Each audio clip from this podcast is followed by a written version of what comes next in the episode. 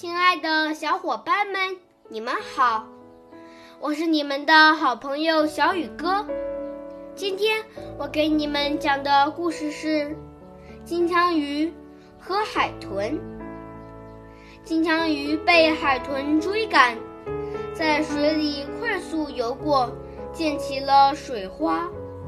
然而，海豚渐渐要追上它了。正当海豚几乎要逮住它的时候，飞速游水产生的力道把金枪鱼带到了海滩上。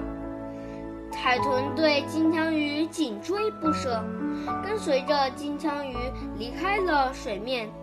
它们都倒在沙滩上，奄奄一息。金枪鱼见劲敌和自己一样快要死了，说。我现在不在乎死亡，因为他要置我于死地，而落得和我同样的命运。好了，今天的故事就讲到这里，明天见。